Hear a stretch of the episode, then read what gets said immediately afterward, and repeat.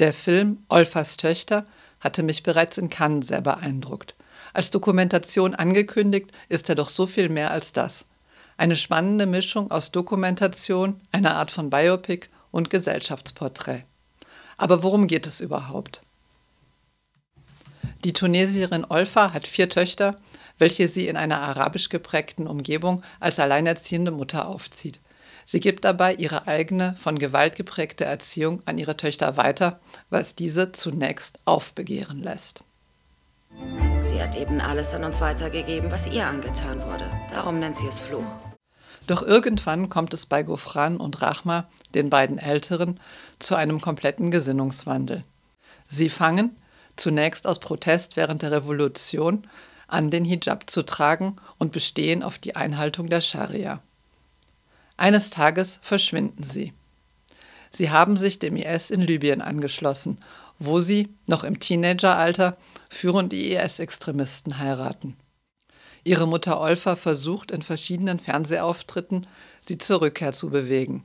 Doch die beiden jungen Frauen werden schließlich in Libyen festgenommen und zu langen Haftstrafen verurteilt. Die Regisseurin Kauter Benhanya lässt nun Olfa und ihre beiden jüngeren Töchter, Eya und Tessir, darüber sprechen, wie sie mit dem Weggang der beiden älteren Töchter umgegangen sind und noch immer umgehen. Das ist es, was diesen Film so schmerzhaft macht. Es wird unsere Wunden wieder aufreißen. Um die Situation für die Protagonistinnen so realistisch wie möglich zu machen, engagiert sie Schauspielerinnen, welche die beiden älteren Töchter verkörpern.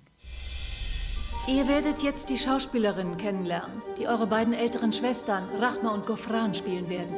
Und auch Olfa wird in Szenen, die für sie zu aufwühlend sind, von einer Schauspielerin verkörpert. Aber es wird auch eine Schauspielerin geben, die deine Rolle übernimmt, wenn es für dich zu aufwühlend wird. Wichtiger Punkt dabei ist, dass alle Frauen sich kennenlernen und teilweise auch die Interaktion der Schauspielerinnen mit den echten Figuren in den Film aufgenommen wurde. Und bei aller Ernsthaftigkeit und Dramatik des Themas gibt es immer wieder skurrile und witzige Szenen. Er wird sehen, also in dem Film, da gibt es einfach richtig viele so lustige Szenen, das wird euch zum Lachen bringen, aber auch, da wird auch richtig äh, große Thematik so behandeln und die einfach schwer einfallen würden. Nachdem wir uns also knapp zwei Stunden lang die Geschichte Olfas und ihrer Töchter angesehen haben, stellen sich Olfa, Eya und Tessir den Fragen des Publikums im doch recht gut gefüllten Kinosaal. Da die drei kein Deutsch sprechen, kommt eine Dolmetscherin zum Einsatz, die hier auf den Aufnahmen zu hören ist. Beeindruckt hat das Publikum vor allem die radikale Offenheit, mit der sich Olfa und ihre Töchter der Situation stellen. Ich möchte auch mal Töchtern wissen, wie es ihnen heute geht. Auch wenn sie sich immer wieder sehen im Kino und immer wieder darüber sprechen. Wie geht es ihnen persönlich?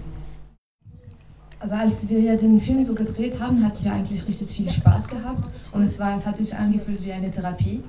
Aber danach, äh, auch als wir einfach den, zum ersten Mal den Film so gesehen haben, da, das hat uns auch sehr gefallen und da hat es uns Spaß gemacht.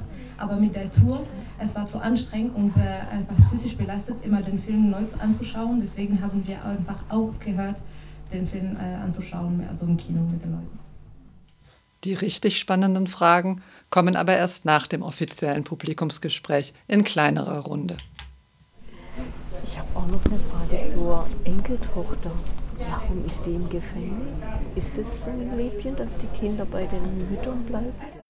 Äh, also es ist äh, äh, also äh, erstens sehr klar, sie wollte bei ihrer Mutter äh, bleiben, also der, die Tochter, aber an sich ist es auch so, dass die Regierung in Tunesien, und es war, es ist auch nicht nur im Fall von meinem Enkelkind, das ist einfach von, von alle, der, Tunesien hat es verboten, einfach sie so zurückzuholen, die Kinder. Hierzu muss man wissen, dass Gofran fünf Monate vor ihrer Festnahme selber eine Tochter geboren hatte, die seither bei ihr im Gefängnis aufwächst. Immerhin ist das Verhältnis von Eya und Tessir zu ihrer Mutter durch den Film deutlich offener geworden. Also davor, also da könnten wir einfach nichts tun, da, da gab es eine große so Wand zwischen uns, also da, wir könnten einfach äh, nichts nicht reden, nicht äh, essen, nicht so. Und wir, ich muss sagen, wir haben diese Wand also von erst so ein bisschen so zerstört. Und jetzt, da können wir einfach besser kommunizieren, dann sagen wir alles. Ja.